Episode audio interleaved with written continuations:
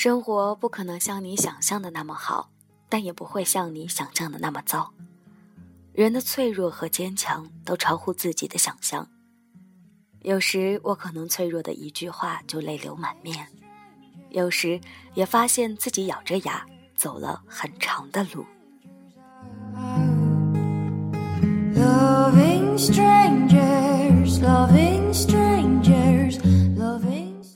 Hello，大家好。欢迎来到荔枝 FM 四七四九幺五，谁的青春不迷茫？感谢您的收听，我是没头脑。今天想要和大家一起分享的文章是：你只是个实习生，为何你还要这么拼？送给那些正在或者马上就要实习的孩子们。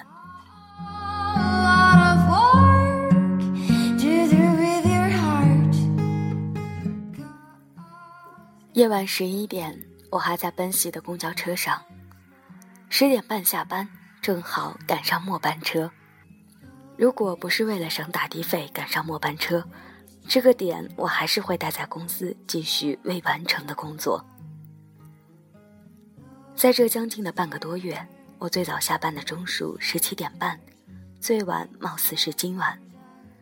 平均每天在家的时间为七个小时。有六个小时是用来睡觉。今晚是打小以来第一次因为干正事而晚回家。前三年过得无忧无虑的我，却被这三个月的实习打破了这份安逸。最近的忙可以说是忙到除睡觉、吃饭、坐车外，我都是在电脑屏幕前接着老大派给的无休止的任务，埋头苦干，听命服从。一个活没完，下一个活接踵而来。忙到脚因跑步受伤了，也没时间买药涂。早上太早，药店没开门；晚上太晚，我下班，他们已关门。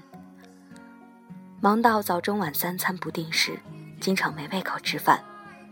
朋友纷纷说我瘦了，就连经常找我聊天的朋友都不敢找我聊天了，因为他知道我很忙。忙到每天晚上躺在床上，拿着手机不到一分钟就睡着了；忙到连家与公司就在同一个城市，我都已很久没有和家里人一同吃饭，因为加班，因为节假日也还是要加班。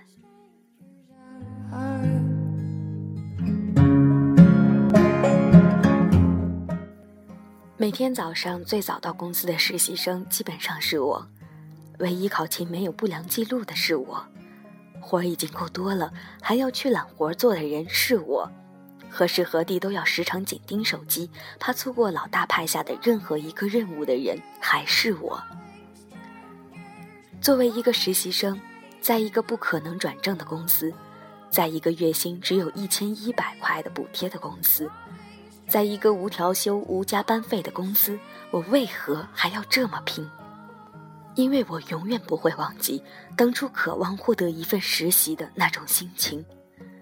那时候的我投递了十几份简历，却都杳无音信。当时的我抱着只要收了我，我就会好好干的心态。直到今天，我还是履行了我的承诺。我的实习导师在我的实习评价上写着：正直、真诚、踏实、肯干，自作为我说以上一番话的证明。证实这并非我一家之言。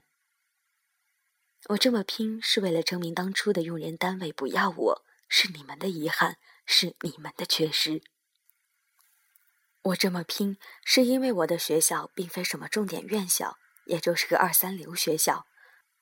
我没有重点学校的同学，那注定比我这二三流学校出来的可夸耀和引以为傲的母校。但我从不否认和怯于说出我的毕业学校。我承认自己的高考成绩输了，我承认在众多地方不如人，但我深知笨鸟只有靠努力、勤奋，才能与那些羽翼丰满的优等生并肩齐飞。我认为自己不优秀，并希望用勤奋、踏实以弥补。我之所以这么拼，是因为有一个待我好的好导师，他从不当面夸奖我。但我总能从别人口中听到他对我的评价。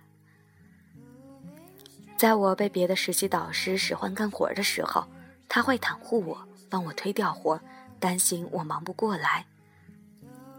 他还会偶尔塞我一点公司小礼品，他还给我充话费，给餐补费，美名其曰是公司补贴，我却觉得不是如此，更大可能性是那是他私人的馈赠。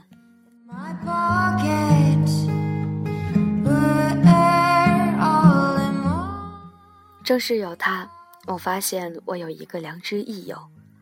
工作上，他教会我做事；私底下，他教会了我做人。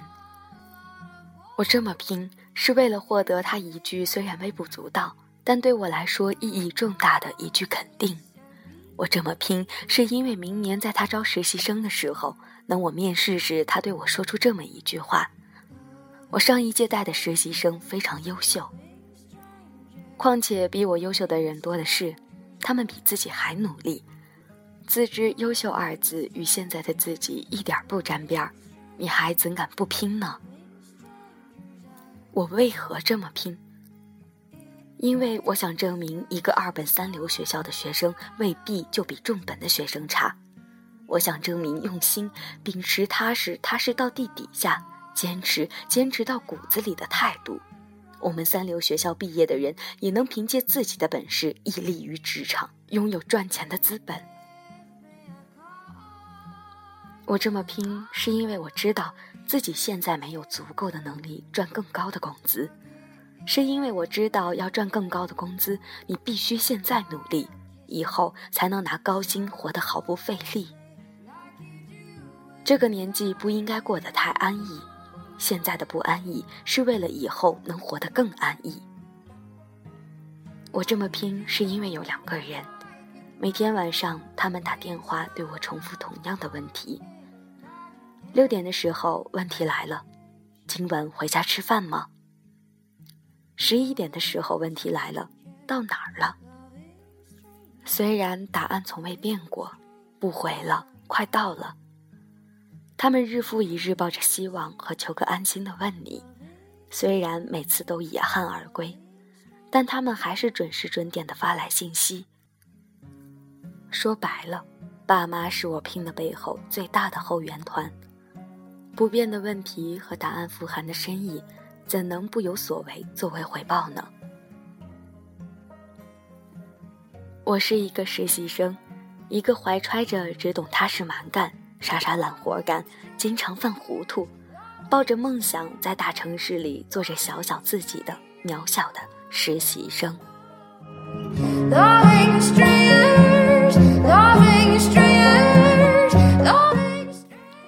新一期节目的征集开始喽，希望大家可以去社区看一下。那今天的节目呢，又要接近尾声了。如果你喜欢本期的节目，一定要记得点赞、分享、下载，还有订阅哦！让我们下期节目不见不散吧。